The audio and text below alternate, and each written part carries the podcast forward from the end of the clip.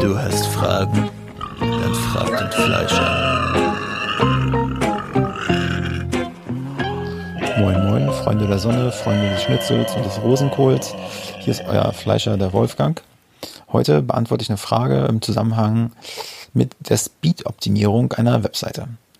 Und zwar kam da die Frage auf, hey Wolfgang, wie speicherst du Bilder für deine Webseite ab, damit die Seite schnell lädt und die Bilder dennoch gut aussehen? So, jetzt kann man sich fragen, warum stellt er denn diese Frage? Ähm, vielleicht hat er eine eigene Webseite, hat da Bilder hochgeladen, hat die mit seiner Spiegelreflexkamera gemacht und die Bilder haben dann einfach mal eine Größe von 4 MB oder so oder so oder vielleicht sogar noch größer. Und jetzt hat er einfach mal 10 Bilder auf eine Seite hochgeladen, auf seine Startseite und hat die Seite einfach ohne Code, einfach nur, wenn man die Bilder nimmt, schon mal eine Größe von 40 MB. Und man sagt so als Faustregel, eine Seite, also eine Seite, das könnte jetzt sein die Startseite oder eine Unterseite, soll nicht mehr als 2 MB groß sein. So, jetzt äh, kann sein, dass einer darauf aufmerksam gemacht hat, weil seine Ladezeit einfach ähm, extrem lang war. So, ähm, das mag Google nicht.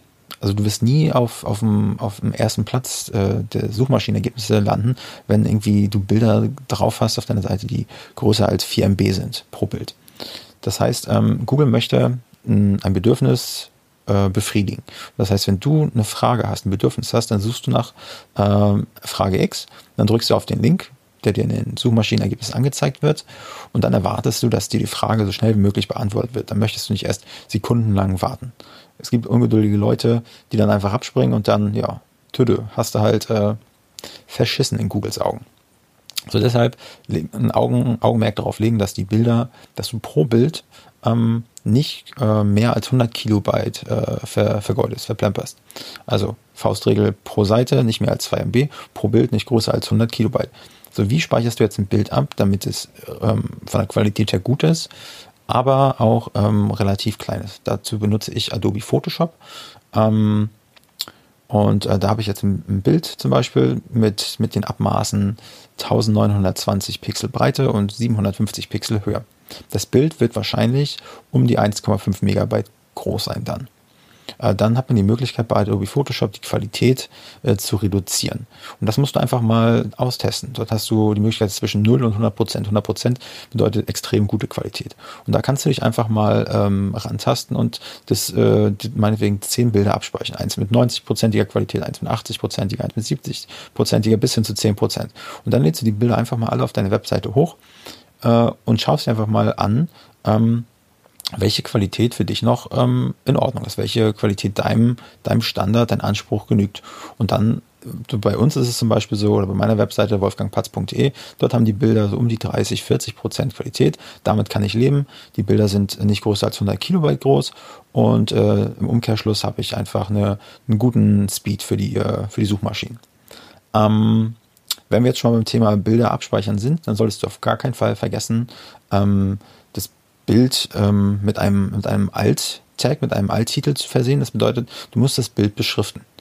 Und das könnte ja zum Beispiel bedeuten, wenn es ein wichtiges Bild für dich ist, was äh, deine, deine Webseite beschreibt, dann sollte das ähm, Bild zum Beispiel, wie es auf meiner Startseite ist, heißen ähm, Wolfgang Patz, Berater für Online-Positionierung.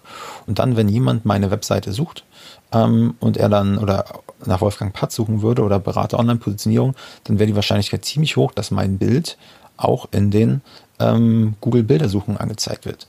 Und zum anderen ist es wichtig, äh, Google möchte das haben, um sozusagen eine Barrierefreiheit ähm, zu gewährleisten, dass äh, Leute, die nicht sehen können, dass die, wenn die sich auf Webseiten bewegen und dann mit einem Mauscursor ähm, über ein Bild hovern, dann, wenn, wenn ihr das jetzt mal auf eurer Seite macht, dann würde die Beschreibung des Bildes ähm, aufploppen. Und bei ähm, sozusagen Barriere, ähm, äh, barrierefreien Seiten, ähm, wenn das dann ein, ein, ein Blinder nutzt, dort gibt es dann Programme, die dann ähm, diesen, diese Beschreibung des Bildes laut vorlesen würden.